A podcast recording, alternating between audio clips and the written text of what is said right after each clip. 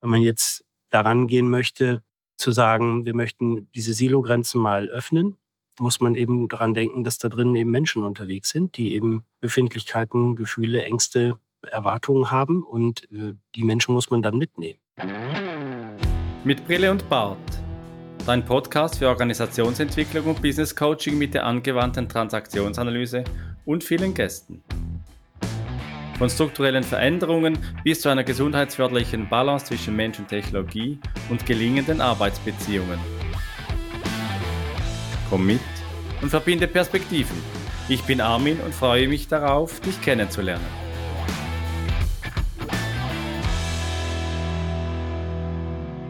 Ja, hallo, liebe Hörerinnen, liebe Hörer, zur nächsten Folge. Ist ja schon die letzte Folge von unserem ersten Sprint der zweiten Staffel zum Thema Silo-Denken. Und heute bestellen wir das soziale Feld. Nicht etwa in Amazon oder irgendwo sonst im Internet, sondern wir schauen, was es bei Silos so Gutes zu beackern gibt.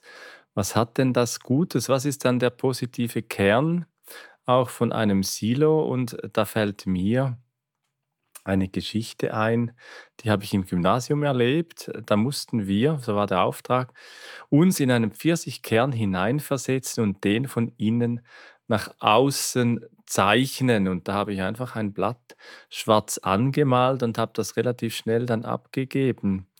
Und ja, da drin in diesem Silo scheint es mir auch, ist ziemlich dunkel auf den ersten Blick, aber heute haben wir ja Thomas, hallo, äh, auch einen Gast wieder dabei. Und ja, hast du auch schon Dunkles erlebt, Thomas, im Silo? Hallo Armin und hallo an dich da draußen am Empfangsgerät. Freue mich, dass du dabei bist. Ja, habe ich was Dunkles erlebt im Silo. Also wir haben ja in den zurückliegenden Folgen ähm, viel so negative Beispiele gehabt, warum Silos irgendwie stören, warum es gut ist, Silos auf Seite zu räumen oder aufzubrechen oder was auch immer die Vokabel dann ist. Aber so wie bei dir das mit der Fantasie äh, aus dem Inneren eines Pfirsichkerns ähm, halt alles dunkel aussieht, kann das halt die Fantasie auch sein, die, die das Silo von innen so ein bisschen dunkel aussehen lässt und wie es dann tatsächlich ist, erfährt man dann nur, wenn man in einem drin ist. Und ich glaube, wir sind alle irgendwie gefühlt in einem Silo. Und wie da die Zusammenhänge sind, das besprechen wir mit unserem heutigen Gast. Der Kai ist bei uns. Kai und ich sind uns begegnet bei einem gemeinsamen Arbeitgeber und äh, so richtig ist der Kontakt nie abgerissen, weil wir viele gute Gespräche geführt haben, wie ich finde. Und bevor wir in unser Thema einsteigen, Kai, bitte stell dich doch unseren Zuhörern gerne vor. Ja, danke Thomas, danke Armin. Hallo an die Empfangsgeräte, wie Thomas sagte. Ich bin Kai Oettchen, bin äh, 47 Jahre alt, stolzer Papa von zwei kleinen tollen Kiddies und Thomas, wir haben uns äh, in einer Bank kennengelernt. Ich bin nach dem Abi in der Nähe von Bremen ein bisschen bei der Bundeswehr gewesen, habe dann eine Banklehre gemacht, BWL studiert und treibe mich jetzt seit äh, insgesamt dann gut 27 Jahren in der Finanzbranche rum. Davon die meiste Zeit in Banken, da im Bereich Projektmanagement äh, ganz lange Zeit in Stabsfunktionen und in den letzten Jahren ähm, vor allem im Bereich Investmentfonds. Und seit zwei Jahren bin ich bei der Hansa Invest, also auf der Fondsgesellschaftsseite und bin da zuständig für das Thema Administration Financial Assets, worunter sich im Grunde die Fabrik für die Wertpapierfonds bei der Hansa Invest verbirgt. Ja, Fabrik, das tönt so ein bisschen äh, nach Industrialisierung, nach viel, viel Rauch und Dampf, aber ist ja nicht mehr heute, ist ja auch viel einfach nur noch digitalisiert. Und wenn wir weit zurückgehen, dann kommen wir dann auch eben langsam zum Titel, zum Acker, zum physischen Acker, der auch eingegrenzt ist und einen Acker, den kann man ja auch ja, bestellen, eben im Sinne von äh, Pflegen, von Pflügen, von Säen. Und im Mittelalter, da gibt es ja ganz grausame Sagen von Menschen, die dann die Grenzsteine versetzt haben, die dann eben die Größe des Ackers beeinflusst haben, unrechtmäßigerweise. Und diese Grenzsituation, die haben wir im letzten Podcast mit Petra Kehl angeschaut, was passiert in diesen Zwischenräumen zwischen den Grenzen von Silos. Und jetzt gehen wir ja tief rein.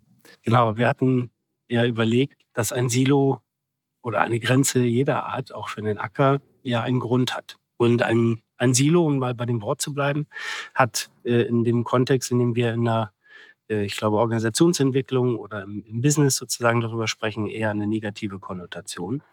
Dabei ist ein Silo erstmal etwas, wo wir etwas reinpacken, um es vor Umwelteinflüssen zu schützen, um ähm, Dinge zu bewahren. Und damit äh, kann man dem Ganzen natürlich auch erstmal eine positive Seite abgewinnen. Ja, das stimmt. Was ähm, Schutz und Bewahren, das ist natürlich irgendwie auch in der Transaktionsanalyse bekannt. Da gibt es ein Modell zu, nämlich die 3P. Und da geht es insbesondere um Protection, auch um Schutz.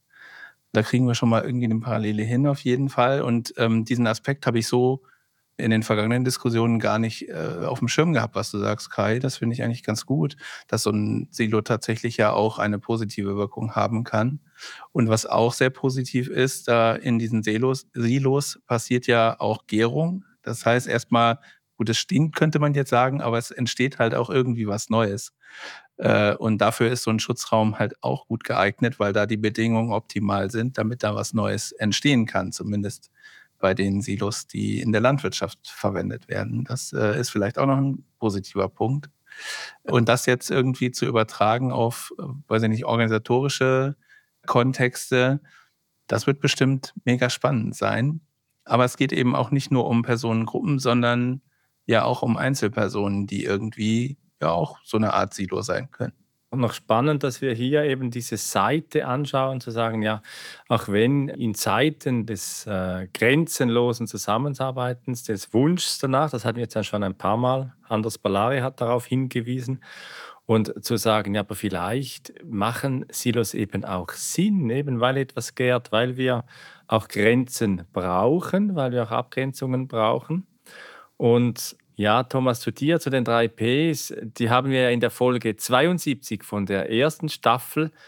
In der Folge Du darfst haben wir uns darüber unterhalten und es bleibt ja dann nicht bei drei Ps, sondern es werden ja dann immer mehr, wenn wir in der Literatur dann nachschauen, was dann wirklich auch so als, als Mix in so einem Silo dann eben auch wirken kann, wenn man sich mit den drei Ps, eben du hast Protection erwähnt, Permission auch die Erlaubnis, wenn man da das gut düngt, vielleicht auch. Ich weiß gar nicht, gibt es Dünger in einem Silo? Ich glaube nicht, oder? Aber ihr habt es gerade ja schon angesprochen, organisatorische Kontexte bestehen ja letztlich, also sind ja erstmal nur künstliche Gebilde. Und was da passiert, sind ja wieder Menschen, die zusammenarbeiten. Und man könnte natürlich auch sagen, dass jeder von uns ein Silo ist wenn ich diesen Schutzgedanken nochmal eben aufgreife, dann, dann ist es ja so, dass jeder von uns versucht, bewusst oder unbewusst, seine Grenzen zu schützen, seine Ziele zu verfolgen, vielleicht Ängste hat, Dinge zu verlieren oder Dinge bewahren möchte.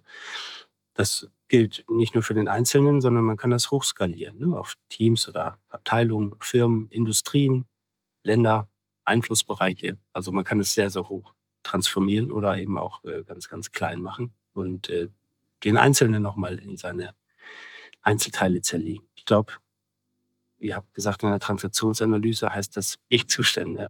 Ja, das stimmt. Ich hatte jetzt aber auch so den Gedanken an das Drei-Welten-Modell von Bernd Schmid. Also ich habe ja unterschiedliche Rollen, je nachdem, in welchem Kontext ich un unterwegs bin. Hier in der Familie habe ich eine Rolle, in meinem beruflichen Kontext habe ich eine Rolle, in der Organisation, in der ich unterwegs bin, habe ich eine Rolle. Äh, und solche Dinge sind ja auch, machen ja auch irgendwie mich aus. Und ist ja möglicherweise auch so, wo ich denke, naja, da sind meine Werte mit verbunden und die möchte ich ja auch in irgendeiner Weise bewahren und schützen vor irgendwelchen Einflüssen, die vielleicht eine Organisation ausstrahlt auf mich. Und da so ein bisschen, ja, immun will ich nicht sagen, das meine ich auch nicht, sondern einfach geschützt zu sein vor irgendwelchen Einflüssen, die ich nicht haben möchte ist ja schon auch ein positiver Aspekt, wenn man das so als Silo begreift. Also ich bin gerade erinnert an meine physiologischen Lektionen als Physiotherapeut und da spricht man ja gerne auch von dieser semipermeablen Membran, so dieses halbdurchlässige, das so, durchgehen muss. Das kann auch durchgehen, um den Organismus auch am Leben, gut am Leben zu erhalten und gesund zu halten. Und Kai, das finde ich ein ganz schönes Bild dass du auch nochmal einbringst, dass der Mensch ja für sich selber auch ein Silo ist, dass wir auch innere Prozesse haben, mit denen wir äh, zurechtkommen müssen, innere Prozesse, mit denen wir arbeiten, gerade auch in der Führung. Führung macht einsam, sagt man auch immer gerne einmal. dass man so dieses eigene Führungssilo, dass man da dann auch äh, damit umgehen muss. Und schon dann auch die andere Seite, dass es in Organisationen um den Menschen geht. Das haben wir, liebe Hörerinnen, liebe Hörer, in der Folge 76. Es geht um den Menschen mit Lars Schiermacher besprochen. Und ja, der Mensch in der Organisation im Silo, was zeichnet den dann aus, Kai? Naja, also ich glaube, wieder auf den Schutzgedanken zurückkommt oder auch euch zitierend, man sagt, organisatorische Strukturen sind geronnene Prozesse, so war, glaube ich, euer Ausdruck. Hm. Dann zeichnet der Menschen erstmal aus, dass er da eine beständige Umgebung hat. So, er kann eben sich auf das verlassen, was er da vorfindet. Und ähm, das kommt diesem Schutzaspekt ähm, vielleicht entgegen. Wenn man jetzt daran gehen möchte, zu sagen, wir möchten diese Silogrenzen mal öffnen, muss man eben daran denken, dass da drin eben Menschen unterwegs sind, die eben Befindlichkeiten, Gefühle, Ängste, Erwartungen haben und äh, die Menschen muss man dann mitnehmen. Und auch diesen den individuellen Mensch als Silo äh, betrachten und ähm, schauen, wie kann man denn vorsichtig an die Öffnung dieser Grenzen gehen, um diese böse Vokabel aufbrechen zu, zu vermeiden. Und ich glaube schon, dass es immer wieder in einem Umfeld, das so bewegt ist, wie, wie die heutige Welt, wichtig ist, diese Silos zu hinterfragen und diese geronnenen Prozesse oder äh, diese Strukturen sich anzuschauen und abzudaten. Aber dann muss man eben diesen Veränderungsprozess auf der individuellen Ebene mitdenken. Ich glaube, es gibt da Menschen, die üblichen 10 bis 15 Prozent, die sehr viel Spaß daran haben, die sagen, jupp, ich springe gerne über die Grenze, ich bin dabei, gucke mir das alles an. Aber bei vielen Menschen wird es nicht so sein. Und da werden eher ja, Ängste und Vorbehalte vorliegen. Ich mag das Bild mit der durchlässigen Membran als Außenhaut für so ein Silo tatsächlich sehr, sehr gut. Ne? Wenn man jetzt sich nochmal so ein Silo in Organisationen vorstellt, ähm, dann ist das eine Gruppe von Menschen und so, so ein bisschen, wenn die Menschen sich auch selber als ein, wir, wir sind hier eine Abteilung, also ein, ein Silo begreifen, dann äh, ist das ja auch, äh, sag ich mal, das Gefühl von Zusammengehörigkeit. Ne? Man weiß, man gehört irgendwie zusammen, weil wir gehören zum Silo Buchhaltung oder wir gehören zum Silo Marketing oder was auch immer. Und dann zu sagen, jetzt sind die Silos weg und diese Wand ist plötzlich verschwunden, so, das ist ja auch völlig, ich bin jetzt irgendwelchen neuen Einflüssen ausgeliefert und weiß gar nicht, was es mit mir macht und was es mit dem Team macht und was es mit unserer Verantwortung macht. Aber kriege ich jetzt viel mehr dazu? Ist das jetzt alles überhaupt äh, beherrschbar und äh, kontrollierbar vielleicht auch, wenn das ein Bedürfnis ist? Und da mag ich das Bild dieser durchlässigen Membran. Also wenn man sozusagen nicht die Wände einfach verschwinden lässt, sondern einfach mal guckt, wie können wir sie ein bisschen durchlässiger machen, um sozusagen wohl dosiert Einflüsse von uns nach außen rauszulassen, kann das ein guter Austausch sein, wie ich finde. Ja, du hast ja in der letzten Folge mit Peter Kehl, Thomas, hast du den Aspekt der Übergabepunkte, hast du ja so erwähnt. Und das, das kommt bei mir jetzt wieder in den Sinn diese Übergabepunkte auch sauber zu klären, aus der Transaktionsanalyse geschaut, die Herausforderung der Vertragsarbeit. Und ich hatte ja lange gehadert mit der Transaktionsanalyse und ihrem Vertragsverständnis, weil ich heute immer mehr auch den Wert für gerade für agile Prozesse eben auch sehe, wo diese Orientierung auch oftmals wegfällt, wo die Komplexität steigt, wo sie vielleicht gar nicht steigen müsste, dass man da wieder ja, Membranen auch wieder schließen kann und dort Vereinbarungen trifft, wo es eben auch Vereinbarungen braucht und auch Strukturen schaffen kann, wo es semipermeabel auch dann wieder mal was reingeht und rausgeht, wo es äh, dann auch muss und wo es dann auch der Effizienz der Organisation dann auch zuträglich ist. Ja, das finde ich total spannend. Das kenne ich durchaus auch aus der Praxis, dass man eben auch in der Eigenverantwortung der, der Teams, die da miteinander ja arbeiten, ne, wo es immer wieder Schnittstellen gibt, äh, sagen kann, mach doch diese Tür mal auf und geht mal aufeinander zu, miteinander ins Gespräch, wie es denn so läuft an der Schnittstelle, an dem Übergabepunkt. So, und auch da wieder das Wichtigste, äh, miteinander ins Gespräch kommen, sich zuhören, äh, Verständnis schaffen und dann schauen, was man anpassen kann, für beide Seiten verbessern kann. Ja, und da auch offen für zu sein. Ne? Also offene Augen und Ohren sind halt wichtig, finde ich. Wenn man so durchs Leben vielleicht sogar geht, weil sonst äh, kriege ich ja die besten Möglichkeiten gar nicht mit, die sich vielleicht ergeben. Und im organisatorischen Kontext ist es ja genauso. Ich glaube, dass wir insbesondere dann negative Seiten ha haben bei Silos oder äh, Schmerzen, organisatorische Schmerzen verursacht werden, wenn es eine Veränderungserfordernis gibt. Also wenn irgendwelche, weiß ich nicht, wenn man so abgeschottet ist, dass man die, dass man den Rest der Organisation gar nicht mehr so richtig mitbekommt. Und äh, wir haben, weiß ich nicht, irgendwelche Zulieferungen zu tun und die Welt draußen hat sich irgendwie so verändert, dass die Zulieferung nicht mehr passt. Dann wären Veränderungen erforderlich. Und wenn das dann nicht passiert oder sogar aktiv verhindert wird, ähm, dann ist so ein Silo halt als negativ, weiß ich nicht, bewertet. So, denn das gefühlt irgendwie, das sind Verhinderer, das sind äh, Bewahrer ihrer eigenen Organisationskultur, die aber gar nicht mehr in, das, in, in die Zeit reinpasst. Und dann, weiß ich nicht, dann entsteht da ein Veränderungsdruck, würde ich sagen. Und ja, das ist dann äh, so, so eine Folge davon, wenn man eben nicht mit Augen, äh, mit offenen Augen und Ohren durch die, durchs Leben geht. Hm. Mich erinnert das, was du gerade sagtest, an, an äh, also Otto Scharmer, den kennt ihr vermutlich mit seiner Theory U, weil äh, eine seiner Ausgangsthesen ist, dass wir im Moment in dem System, in dem wir unterwegs sind, kollektiv Ergebnisse produzieren, die wir eigentlich nicht wollen. Und das mag in dem jeweiligen Silo eben, Thomas, wie du es gerade beschrieben hast, alles gut aussehen, aber insgesamt kommen vielleicht Dinge raus, die dann für alle nicht so gut sind. Und äh, diese Theory U fand ich auch einen ganz spannenden Ansatz für mich persönlich, um mit diesem Thema, was macht denn den Menschen und seine Ängste und Befindlichkeiten aus, äh, umzugehen, weil es aus meiner Sicht ein Tool ist, wo nicht nur das Faktische, dass die harten Fakten auf dem, auf dem Papier ähm, zählen und die Prozessbeschreibungen, sondern insbesondere eben auch ähm, das Gegenüber, mit dem ich dort im Gespräch bin und wo man auch in dem sozialen Feld schauen kann, was man da gemeinsam anpflanzen und wachsen lassen kann. Ja, und äh, es, gibt ja, ich habe mal gehört, es gibt kein Unkraut nur um Menschen. Und dann wachsen ja eben auch Dinge, die man gar nicht beabsichtigt hat. Und im Sinne von emergenter Innovation, wenn man da ja auch offen bleibt, dann entdeckt man vielleicht auch Dinge, die hilfreich sind und die eben nicht einfach so bewertet, dass man sagt, das muss weg, das gehört jetzt nicht zum Standardprozess oder so, sondern wirklich einfach auch schaut, was, was entsteht denn da, was ist denn da emergent und das tönt für mich so ein bisschen wie so ein, ein, ein Waldspaziergang. Also wirklich, äh, wenn ich am Sonntag oder so mal durch den Wald spaziere und sehe, wo ist da ein Eichhörnchen, wo ist da was, was da rum. Ja, also ich, ich, ist relativ entspannt. Aber jetzt in der organisationalen Welt, da geht es ja um Leistung, um Druck, um Performance, um KPIs, die erfüllt werden müssen. Und jetzt auch, wenn wir so miteinander sprechen, habe ich so das Gefühl, wir sind in einer ganz entspannten äh, Stimmung zusammen, in einer aktiven Zuhöratmosphäre. Eine sehr hohe Achtsamkeit erlebe ich jetzt, wenn wir da zusammen sprechen. Und das ist ja auch schon eine, eine Folge von den Arbeiten, die du gemacht hast im Zusammenhang mit Charmer.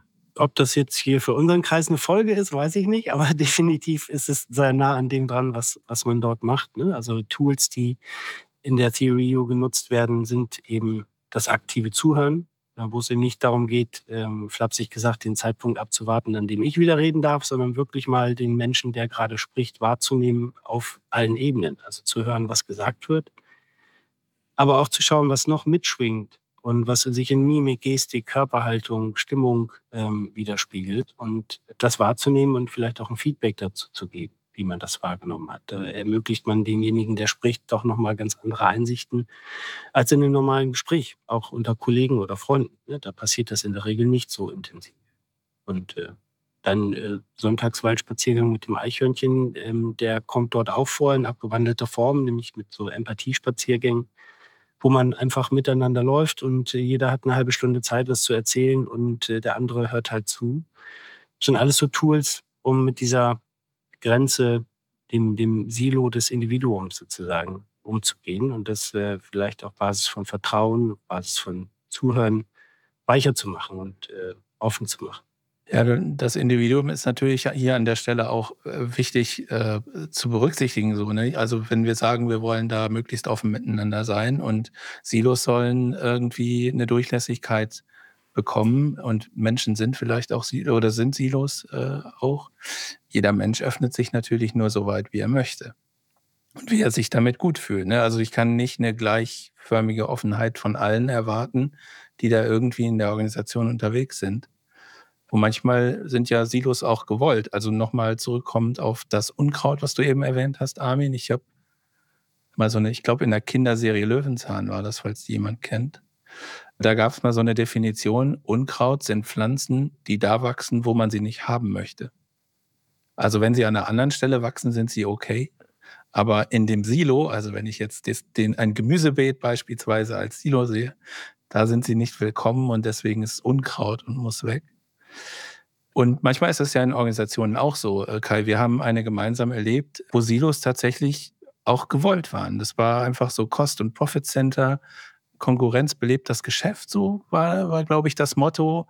Äh, und man hat verschiedene Organisationsteile einfach gegeneinander antreten lassen. Und das war als Silo auch so installiert und sollte gar nicht geändert werden. Und äh, von daher kann das ja auch eine Organisationskultur sein.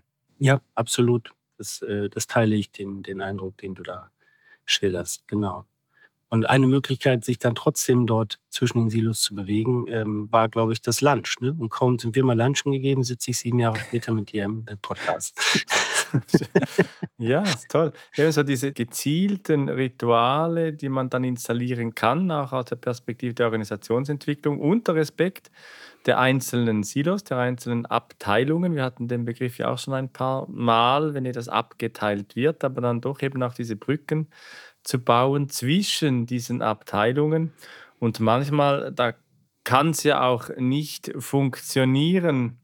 Beispielsweise, wenn man Generalunternehmer ist bei einer Baustelle oder so, oder wenn man mit verschiedenen Handwerken, das sind also die ärgerlichen praktischen Beispiele, wenn man da äh, unterschiedliche Handwerker hat und dann plötzlich, ja, dann ärgert man sich nur noch, weil einfach etwas nicht funktioniert. Da habe ich eins. Soll ich es kurz erzählen? Ja, erzähl doch mal. Ja. Ähm, ich habe äh, eine neue Heizung bekommen. Die alte Ölheizung ist, äh, ist äh, weg. Und äh, die neue Heizung wurde eingebaut. Da waren ewige Monate vorher, wo äh, die Leute sich das angeguckt haben, ausgemessen haben. Es gab Lieferverzögerungen. Also es war massig Zeit, das in Ruhe zu planen. Dann wurde die Heizung eingebaut, drei Tage lang. Und als sie fertig war, fiel den Leuten vom Heizungsbauer auf, dass der Schornstein gar nicht passend dazu ist weil das Material nicht äh, für diese Heizung ausgelegt ist. Also fand ich super, dass die genau an dieser Grenze, wo das Rohr an die Wand geht, ihren Silo dicht machen und sagen, damit habe ich nichts zu tun. Dann habe ich ähm, Spezialisten für einen Schornstein gesucht, die dann sich darum gekümmert haben. Das waren tolle Extrakosten und weitere Zeit. Die haben den Schornstein dann fertig installiert, um mir dann am Ende zu sagen, dass das Anschlussstück zwischen Heizung und Schornstein jetzt nicht das Passende ist. Also bald habe ich es geschafft, aber jeder dieser Handwerker war in seinem Denksilo unterwegs ne? und für den Kunden natürlich dann blöd.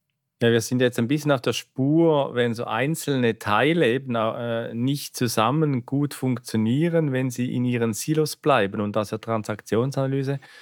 Kai und Thomas, ihr habt schon erwähnt, das Thema der Ich-Zustände oder eben wie anderen Konzeptionen die Teilselbste auch erwähnt werden, diese inneren Stimmen, wie sie auch äh, Schulz von Thun nimmt. Das sind ja alles so sehr vergleichbare äh, Ideen, die dahinter stecken, dieser innere Dialog.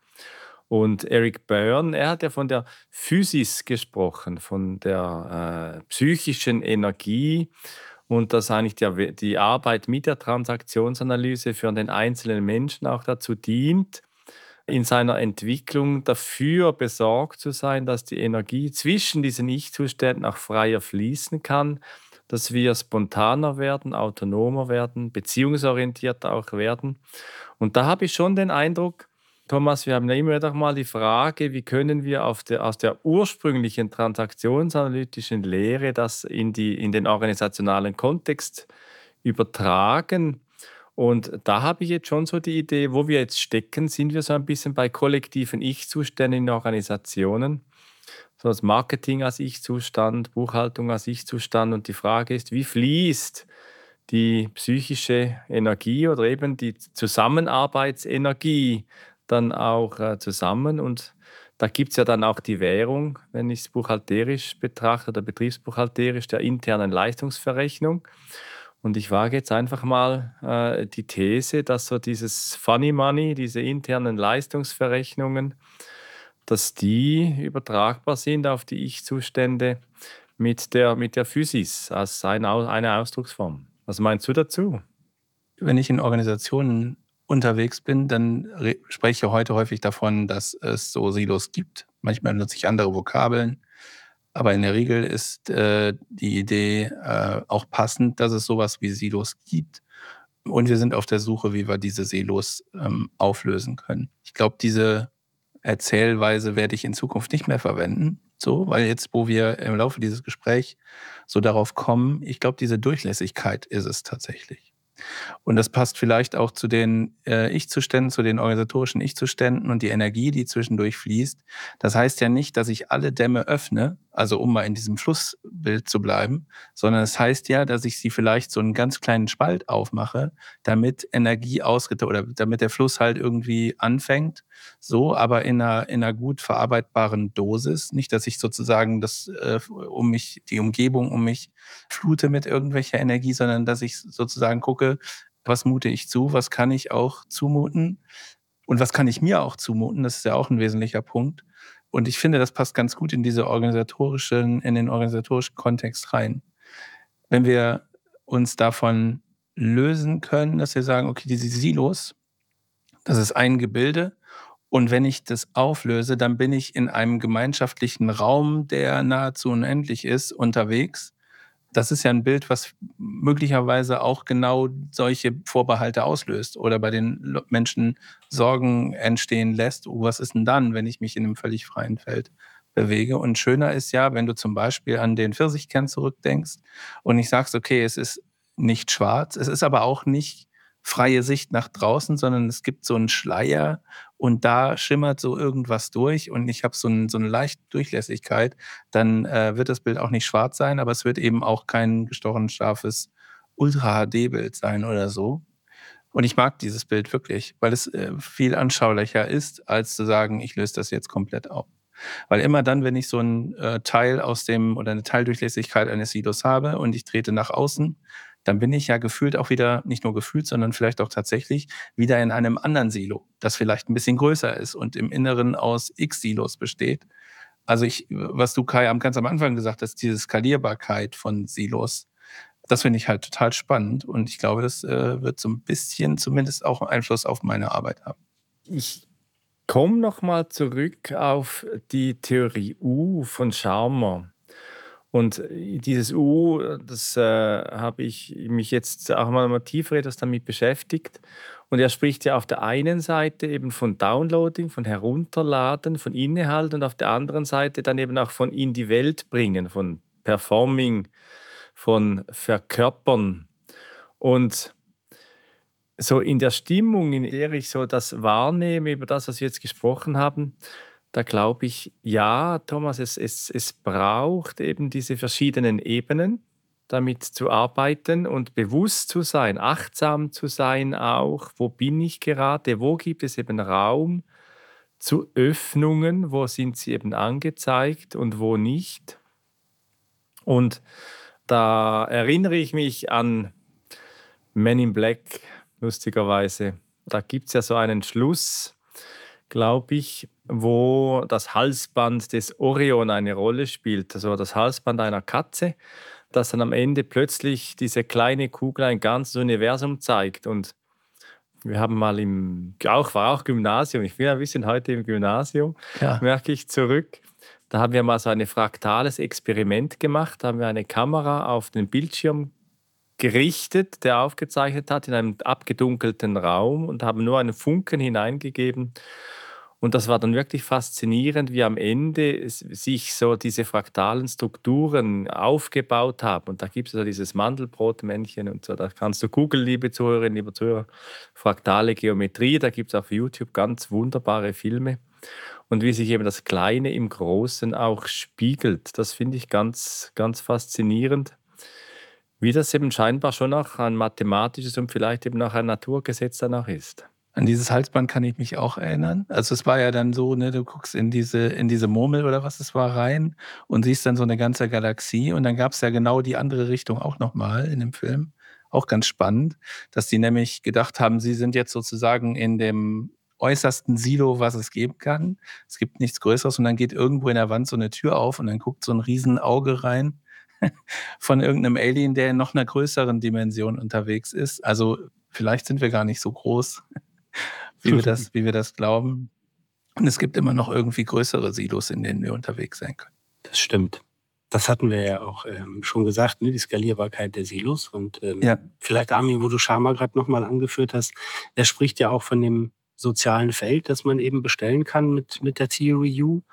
Und bei dem sozialen Feld handelt es sich ja auch letztlich um eine zu definierende Menge von Individuen, um die, über die wir da sprechen, die mit der Hilfe dieser Methode eben außerhalb ihrer Silo-Grenzen, außerhalb äh, vielleicht sogar über die individuellen Grenzen hinweggehend, erstmal Dinge anders wahrnehmen, anders verstehen können und daraus dann eben über Co-Kreation ähm, vielleicht auch etwas ganz Neues entstehen kann. Ja, und ich finde diese Metapher, das Feld bestellen, auch etwas ganz Schönes in einer doch sehr zahlendominierten oder eben auch äh, funktionalen Verständnis von Betriebswirtschaft, von Organisationslehre. Wir haben ja mal ganz lange Zeit schon, Thomas, mal nicht nur den Begriff Organisation sein oder Organisation haben, sondern eben nach Organisation gestalten, haben wir mal irgendwo ging uns so ein kleines Lichtlein auf, dass eben auch ums Gestalten geht.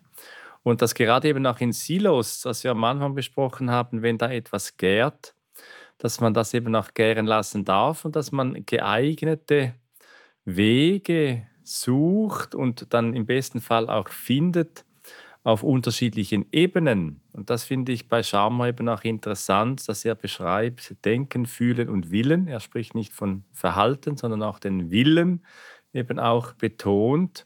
Und wie du, äh, Kai, schön auch gesagt hast, auch die Ebene wechseln. Und das erlebe ich immer wieder auch in Trainings, in Schulungen, in Führungskräftetrainings, als immens hinderlich. Ich beschreibe dann das immer wieder mal auch als Sprungschicht, als, äh, als Taucher, wo man merkt, jetzt wird das Wasser viel kälter. Das ist ja so bei je nach vier bis zehn Metern, wo man merkt, jetzt wird es radikal kälter, wo es wirklich diese Sprungschicht gibt. Und wenn es Führungskräfte-Teams, wenn sie diese Sprungschicht durchtauchen können, was dann Neues passieren kann, wenn man eben da emotional oder einfach auch in der Teamentwicklung in ein neues Silo vielleicht auch hineinkommt, da stelle ich immer wieder fest, wie bereichernd das auch ist. Und Schammer, meine ich, äh, bringt hier gute Gedanken und Haltungen mit hinein, eben auch diese Brücken eben auch zu bauen zwischen scheinbar getrennten Silos, auch wenn es vielleicht sinnvoll ist zu sagen, das ist jetzt mein Silo und das ist dein Silo, aber wir suchen Wege zu einer sinnvollen und wertschöpfenden Verbundenheit.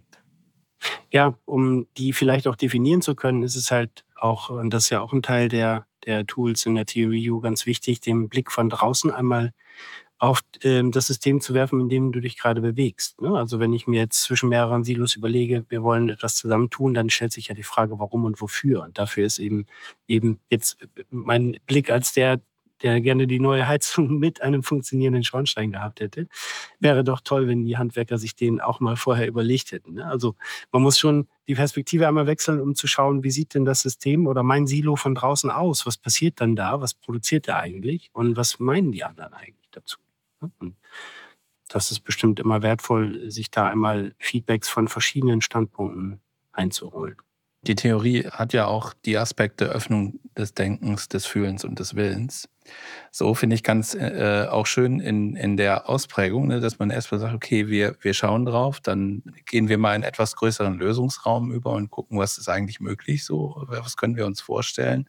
Dann aber auch, äh, so, so ist zumindest meine Interpretation, dann aber auch nachzuspüren, wie, wie geht es den Menschen damit? Wie geht es der Organisation damit? Wie geht es den anderen Organisationsteilen, die vielleicht nicht direkt betroffen sind, damit? Und dann auch äh, sozusagen die Energie zu haben, wenn die Erkenntnis da ist, das ist jetzt eine gute Sache, das auch zu wollen und das entsprechend auch aktiv zu unterstützen und das dann in die Welt zu bringen, also zu performen, das äh, finde ich, finde ich wirklich ein, ein, gutes Modell und für mich auch total nachvollziehbar. Also für mich, wenn ich es langsam auch für mich so die, den Rückblick halte über unser heutiges Gespräch, ich merke, es, es hat mich sehr zum Nachdenken auch nochmal angeregt. Das merke ich so vom Pfirsichkern, in dem Dunkel des Pfirsichkerns über Kost- und Profitcenter zu internen Leistungsverrechnungen, über sehr viel Verbundenheit und Gefühl und äh, Sorgfalt auch, achtsame Sorgfalt auch in der Zusammenarbeit. Das ist ja auch so ein Thema, das uns in unserem Podcast wesentlich ist. Wie gestalten wir gelingende Arbeitsbeziehungen? Und dafür danke ich dir, Kai, sehr, dass du deine sorgfältige Art äh, hier in unserem Podcast auch einbringst. Mit den Theorien auch von, äh, von Charmer Theorie U und deiner Erfahrung. Ich hoffe, dass mit dem Schornstein bei dir, mit dem Kamin, das ist bald vorbei und überstanden. Und äh, ja, ich, also ich persönlich kann da sehr viel daraus mitnehmen, im, aus diesem scheinbar banalen Beispiel, das natürlich schon auch für Ärger sorgt, den man dann Schritt für Schritt, jeder, der mal so ein Thema hatte, da draußen, wenn du zuhörst, der weiß, was wie viel Ärger damit verbunden sein kann oder ist. Und äh, ja, ich danke dir fürs heutige Dasein. Was magst du zum Ende noch beitragen, Kai? Ja, erstmal vielen Dank, dass ich dabei sein durfte. Es hat mir sehr viel Spaß gemacht, mit euch darüber zu philosophieren. Ich fand es sehr schön, dass wir, glaube ich, uns äh, den Ball immer insofern hin und her geschubst haben, dass wir nicht nur über Veränderungen in Sachen von Silo-Denken gesprochen haben, sondern ja auch selber gemerkt haben, dass sich durch das Gespräch schon was verändert. Und ich glaube, Veränderung ist so eine Thematik, die uns äh, alle immer begleiten wird. Und ihr habt ja dieses schöne Ding mit dem Schlusswort. Ich habe ein ein Künstler, den ich sehr schätze, der heißt Flo Mega, ein unglaublich guter Sänger. Und einer seiner ersten Songs äh, trägt den schönen Namen, wer nicht vom Weg abkommt, bleibt auf der Strecke. Und dieses Zitat liebe ich. Man kann es, glaube ich, immer wieder verwenden. Es ist so schön doppeldeutig. Das wäre mein Schlusswort dafür. Ja, vielen Dank, Kai. Danke, Thomas. Und ähm, ich nehme jetzt das Schlusswort noch mal ein bisschen weg. Ich, ich habe noch doch das Zitat von Rumi, das mir noch so mit gegangen, mitgekommen ist, so jenseits von richtig und falsch liegt ein Ort und dort treffen wir uns. Ich finde, das ist so auch etwas in den Silos, richtig und falsch, sehr viel Macht, sehr viel äh, Themen, das wir auch schon besprochen haben in vorherigen Folgen. Und ja, dieses Auflösen von richtig und falsch, dieses Feld, wo wir uns treffen auf dem Weg, nur davon abkommen. Finde ich ganz schön. Thomas, wenn wir doch noch mal eine Runde machen. ja, ich bin, ich bin so inspiriert. Wie, was nimmst du so mit für heute? Ja, ich hatte mein Schlusswort jetzt so ein bisschen vorweggenommen schon. Ich bin tatsächlich nochmal äh, bei deinem, äh, Armin, wo du eben warst mit, äh, ein Unternehmen hat eine Organisation, ist eine Organisation oder gestaltet eine Organisation im Geiste nachgegangen. Das haben wir mit Anke Nierenberg, haben wir das besprochen damals in der Folge 25 unserer Staffel 1, From the Bubble. Und ich glaube, dieses Organisationen gestalten, und dann nehme ich meinen vorweggenommenen Schlusswort wieder auf, ist so das, was ich ja ganz häufig irgendwie in Organisationen auch zumindest versuche mit zu unterstützen.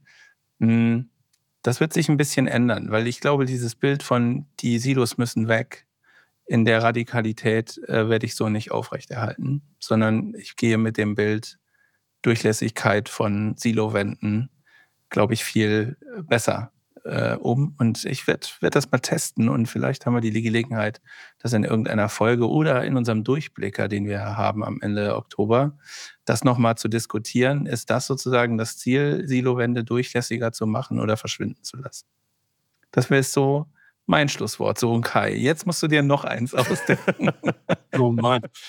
Wisst ihr was? Ich liebe ja auch deutsche Rapmusik. Und äh, Chefcat, wenn ihr den noch nicht kennt, müsst ihr ganz viel von dem hören. Chefcat hat ein äh, schönes Zitat mal äh, mir vorgelegt. Das heißt, bevor wir geblendet werden, sehen wir lieber schwarz.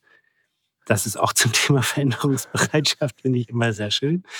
Nehmen wir das doch als Schlusswort. Wenn dir diese Episode von Mit Brille und Bart gefallen hat, dann zeig uns das mit deinem Like und abonniere gleich den Kanal, damit du keine Folge verpasst. Alle Links zur Folge findest du in den Show Notes. Da findest du auch unsere Kontaktdaten, wenn du uns etwas mitteilen möchtest. Wir sind verfügbar in Deutschland, Österreich, der Schweiz und natürlich remote, wenn du Orientierung und Begleitung für deine Veränderungsprozesse suchst. Teile diesen Podcast mit Menschen, die davon profitieren können und lass eine Rezension bei Apple Podcast da. Ich bin Armin und wünsche dir bis zur nächsten Episode eine gute Zeit. Komm mit und verbinde Perspektiven.